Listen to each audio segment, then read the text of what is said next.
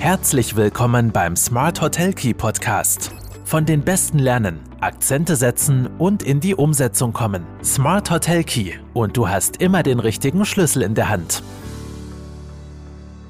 Hallo und herzlich willkommen bei Smart Hotel Key, deinem Podcast für erfolgreiches Hotelmanagement. Mein Name ist Marco Riederer und ich freue mich sehr, dass du auch diese Woche wieder mit dabei bist. Heute geht es um die fünf Schritte zum erfolgreichen Bauvorhaben.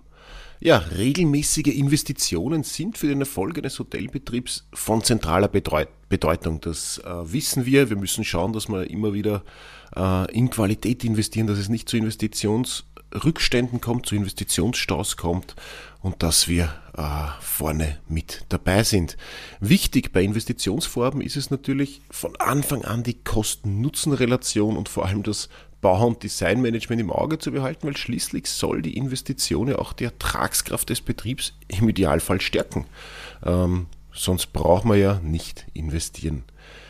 Ziel ist also der Einklang zwischen Konzept und Design unter Berücksichtigung der wichtigsten Faktoren wie zum Beispiel der Gästeanforderung, der Finanzierung, der Rentabilität des sogenannten Return of Investment, ROI und die langfristige Konkurrenzfähigkeit. Ähm, bei Brodinger haben wir und das Ganze zusammengefasst unter den fünf wichtigsten Schritten zum erfolgreichen Bauvorhaben. Das gilt natürlich genauso für, für Zubau, Umbau als auch für Neubau. Und ich möchte durch diese fünf Schritte gerne kurz durchführen und werde euch dann auch noch einen Link in den Shownotes in einen Artikel geben, wo ihr mehr zu dem Thema erfahren könnt. Als erster und wichtigster Punkt bei den fünf Schritten steht die Positionierung und Differenzierung. eine richtige Strategie und Positionierung eines Hotels ähm, gehört grundsätzlich zu den wichtigsten unternehmerischen Entscheidungsmerkmalen und gerade bei einem äh, Bauvorhaben ist es von ganz essentieller Bedeutung, weil ich will am Ende des Tages ja wissen, für wen baue ich um und was, äh, äh, was will ich damit aussagen. Und gerade wenn man sich jetzt die heutigen Rahmenbedingungen anschaut, wir haben immer weniger Stammgäste, so ich Stammgäste überhaupt definiert habe für mich.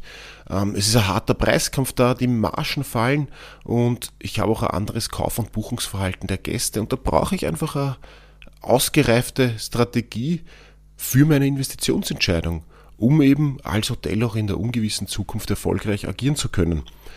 Der erste Schritt ist es, sich durch das Bauvorhaben äh, vom Mitbewerb abzugrenzen und vor allem ein eigenständiges äh, Profil zu entwickeln, vielleicht auch im Raumdesign Akzente zu setzen. Hotels könnten sich beispielsweise durch Individualität von der Masse abheben, um eben vom Gast wahrgenommen zu werden. Insbesondere gilt es dabei natürlich die Bedürfnisse und Geschmäcker der Wunschgäste, der Zukunftsgäste, der Lieblingsgäste bei der Investition zu berücksichtigen. Und äh, Strategie und Positionierung ist natürlich nicht von heute auf morgen gemacht. Das ist im Normalfall ähm, ein Prozess. Es sei denn, es geht jetzt nicht um ein neues Bauvorhaben, sondern um, einen, um eine Erweiterung, eine Qualitätsverbesserung. Und ich weiß, wo ich strategisch hin will. Vielleicht, vielleicht habe ich eine ganz klare Richtung, eine ganz klare Vision, eine ganz klare Positionierung ohnehin schon. Dann kann ich unter den ersten Schritten natürlich ein Hakel machen. Dann muss ich nur das, äh, das Bauvorhaben darauf ausrichten, alle richtig äh, und zielgericht briefen. Aber oftmals kommen wir auch drauf in der, in der Praxis, dass sich über strategische Positionierung bislang eigentlich gar nicht so viel Gedanken gemacht wurde. Und das sollte man unbedingt tun, um sich nicht nur abheben zu können, sondern vor allem auch äh, die richtigen Gäste dann ansprechen zu können mit, mit seinem äh, Bauvorhaben, mit seiner Investition.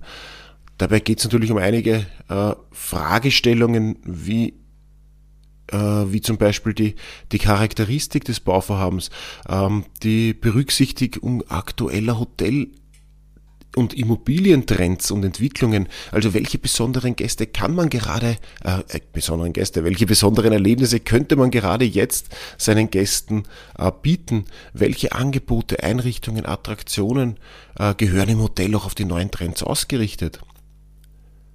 Gibt es vielleicht Innovationen oder muss man Innovationen entwickeln bei den neuen Umbauleistungen? Wurden Besonderheiten und Alleinstellungsmerkmale bisher schon herausgearbeitet? Stimmen, so es so sie besteht, die strategische Positionierung und die geplante Investition überein? Und last but not least natürlich auch die Analyse von bestehenden, aber auch neuen Zielgruppen. Welche Wünsche und Bedürfnisse haben meine Gäste an das Hotel, an die Immobilie, an die Investition? Und gibt es für das Investment überhaupt eine zahlungskräftige Zielgruppe? Und idealerweise, wie kann ich diese auf der Ebene der Wert Werteorientierung erreichen? Ähm, für die Werteorientierung, für Zielgruppen und Werteanalysen arbeiten wir zum Beispiel sehr gerne mit den Sinusmilieus. Ich habe auch da das war schon die, habe ich gerade nachgeschaut, die Podcast-Folge 40. Wir sind heute schon bei 128 in der Podcast-Folge 40. Habe ich ein sehr spannendes Interview geführt mit äh, Dr. Barth und Alexandra Mosakowski vom Integral-Institut. Ähm, da ist es gegangen um den Praxis und die Nutzen und den Nutzen von Sinusmilieus im Tourismus. Äh, die Folge werde ich im Artikel sehr gerne auch äh, verlinken am Ende des Tages, was aber ganz wichtig ist, vielleicht um unter den ersten Punkt ein Fazit zu ziehen, natürlich brauche ich eine ganz, ganz klare Ausrichtung, eine klare Positionierung der Hotelimmobilie und die wird sich auch durch eine klare Gestaltung dann idealerweise durchziehen. Ähm, das heißt, Positionierung ganz essentiell, habt auch einen weiteren also zu Strategie und Positionierung, wenn du diesen Podcast schon länger hörst, hast du schon das ein oder andere Mal von mir etwas gehört. Ähm, ich habe gerade nachgeschaut, ich habe in der 14. Folge, also in der SHK Smart Hotel Key Nummer 14, äh, mich schon mal schon damit beschäftigt, warum Positionierung unerlässlich ist. Ähm, auch die Folge werde ich sehr gerne nochmal verlinken. Ja, wenn ich jetzt eine Positionierung habe, äh, wenn ich weiß, wofür ich stehe, äh, wenn die Strategie vorgegeben ist, dann geht's natürlich auch um das passende Raumkonzept. Und es ist dabei ganz egal, ob es sich um einen Neubau, Umbau oder eine Renovierung, also einen sogenannten Facelift handelt. Das Raumkonzept, die Identität der Räume, die müssen einfach im Einklang mit dem Hotelkonzept stehen. Ähm, bei einem Umbau des Hotels soll natürlich die Modernisierung mit dem Bestand auch abgestimmt werden. Nicht gegen das Gebäude, sondern also nicht gegen das Gebäude, sondern mit dem Gebäude soll gearbeitet werden. Die bestehenden Teile des Hotels sollten natürlich vereinnahmt und zu einem neuen, großen Ganzen verbunden werden. Das wäre so ein bisschen die Idealvorstellung. Wenn ich eine Strategie habe, wenn ich ein Raumkonzept habe, dann komme ich in den dritten Schritt, weil natürlich muss ich einmal wissen, was kostet das Ganze. Also es geht dann schon äh, langsam um die Ermittlung und Überprüfung der Kosten und da hilft es mir auch wieder ganz essentiell, weil basierend auf der Positionierung und dem Raumkonzept ähm, folgt in der Regel die Ermittlung und Überprüfung der Investitionskosten. Und dabei werden neben dem Bauen der Richtungskosten natürlich auch die Einrichtungskosten kalkuliert. Und in der Regel behilft man sich zur Absicherung dann verschiedenen Benchmark-Vergleichen von ähnlichen äh, Konzepten. Am Ende steht dann ein erster grober Investitionsrahmen und vor allem dadurch auch, und das ist ganz essentiell in der, in, in der Abfolge, dadurch kann ich auch schon mal das erste Mal das möglicherweise benötigte Fremdkapital kalkulieren. Und dadurch natürlich auch abschätzen, ob der Betrieb bei den angenommenen und vielleicht schon bekannten Prognosewerten überhaupt wirtschaftlich noch zu führen wäre mit dieser Investition. Gut, wenn ich dann nach dem dritten Schritt draufkomme, ja, die Ermittlung und Überprüfung der Investitionskosten schrecken mich auch nicht ab. Aufgrund meiner Idee glaube ich, das wäre machbar. Äh, dann mache ich da Hakel drunter. Wir nennen diese fünf Schritte auch immer so, äh, oder wir nennen sie nicht, wir, wir haben immer so ein bisschen die Prämisse, jeder dieser Schritte sollte am Ende des Tages klar bejaht werden. Also ich habe immer die Möglichkeit, so ein bisschen äh, im ganzen Bauvorhaben eine Stop-or-Go-Entscheidung zu treffen. Wenn ich jetzt bei der Ermittlung und Überprüfung der äh, Kosten bei der ersten äh, Grobschätzung schon mal draufkommt, boah, das ist jenseits von dem, was ich mir gedacht habe, das geht so nicht, na dann äh, quasi 180 Grad und drehen und zurück an den Start. Äh, nach jeder dieser, dieser Phasen kann ich quasi so ein bisschen eine Stop-or-Go-Entscheidung treffen. Wenn ich jetzt nach, der, nach dem dritten Schritt sage, Hackel drunter, passt, das ist alles im Rahmen, wie ich es mir vorgestellt habe, dann erfolgt natürlich eine sogenannte Machbarkeitsanalyse. Also ich brauche eine detaillierte Investitions- und Planungsrechnung. Das heißt, im vierten Schritt erfolgt die Überprüfung der äh, gedachten Rentabilität von den potenziellen Aus- und Umbauszenarien und da geht man dann schon ein bisschen ins Detail. Das heißt, auf Basis der geplanten Investitionen und der vor Ort erzielbaren Preise wird eine Planungsrechnung erstellt. Die Planungsrechnung stellt dann äh, in der Regel immer eben ist Bestandteil der Machbarkeitsanalyse und damit auch die Grundlage für die Entscheidung, ob und wie die Investition durchgeführt werden kann. Auch da wieder Stop or Go. Und diese Planung findet üblicherweise dann auch in mehreren Szenarien statt, weil äh, ich kann in einer Planungsrechnung natürlich heute ähm, die Zukunft nicht punktgenau vorhersagen. Das heißt, man äh, rechnet mindestens immer mit äh, Worst, Real und Best Case, um auch zu sehen, dass, also um zu sehen, ob man im Worst Case ähm, zumindest keine Verluste macht. Und diese Planung ist natürlich richtungsweisend für die Durchführung und den Umfang der Um- oder Neubaumaßnahmen. Habe ich auch da ein Hackel drunter? Bin ich nach dem vierten Schritt noch zufrieden? Na dann geht's in die Richtung äh, los und es beginnt Spaß zu machen. Dann geht's um das Design, Planung, Beratung, Definition. Also wenn die Positionierung, das Raumkonzept, der budgetäre, budgetäre Rahmen festgelegt sind, dann kann mit dem Design der Innengestaltung begonnen werden. Äh, dies beinhaltet dann Punkte wie Planen, Entwerfen und Darstellen von öffentlichen Flächen und auch den Zimmern natürlich, äh, Raum- und Ausstattungsgestaltung, Möbeldesign, die Materialauswahl für die Böden äh, beispielsweise, aber auch für Wand- und Deckenbelege, die Lichtplanung etc. pp. Also nach vier harten Schritten der Vorarbeit beginnt es dann eigentlich erst Spaß zu machen. Und äh, wo ist denn der Fehler, der in der Praxis oft passiert?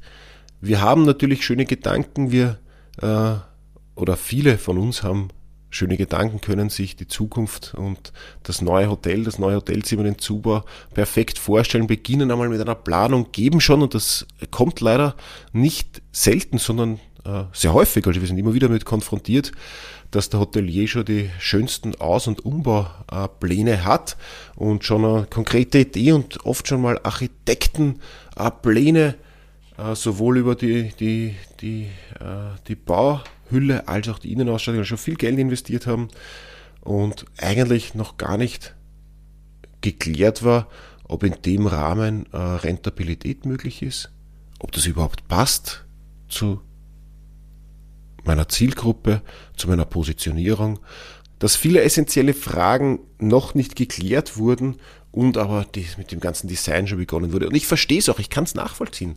Das ist der Bereich, der macht Spaß. Da sehe ich dann, was da passiert, was da wird was gestaltet.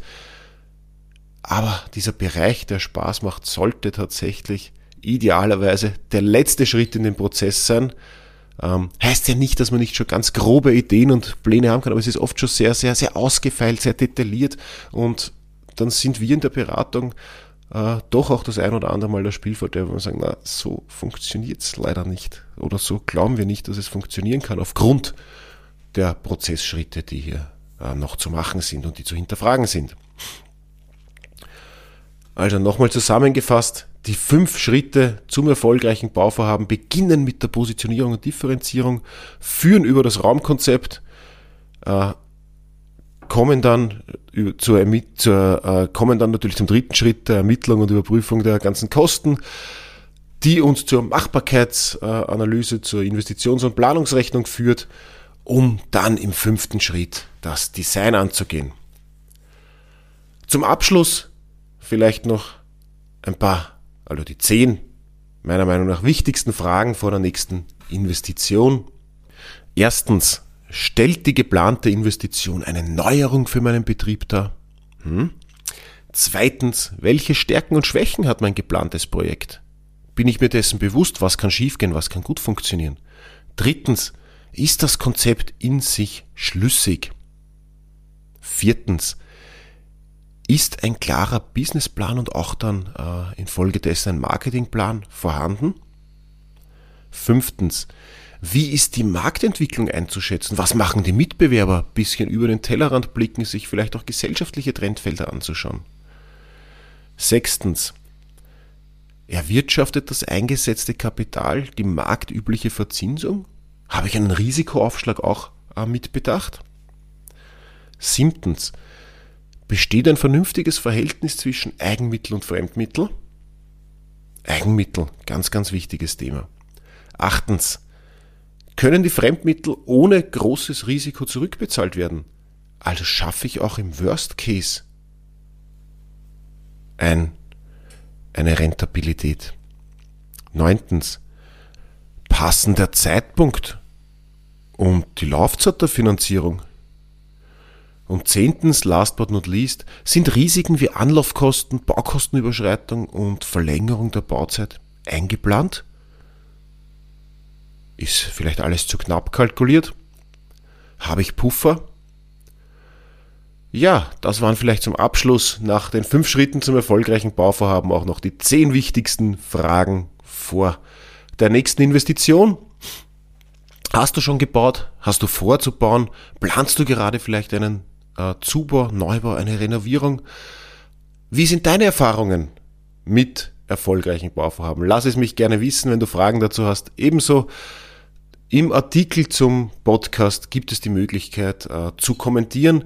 Ansonsten lass doch gerne äh, ein Abo da, so du den Podcast noch nicht abonniert hast oder empfehle ihn weiter. Ich freue mich auch auf eine Bewertung, so es in dem Podcast-Player deiner Wahl möglich ist.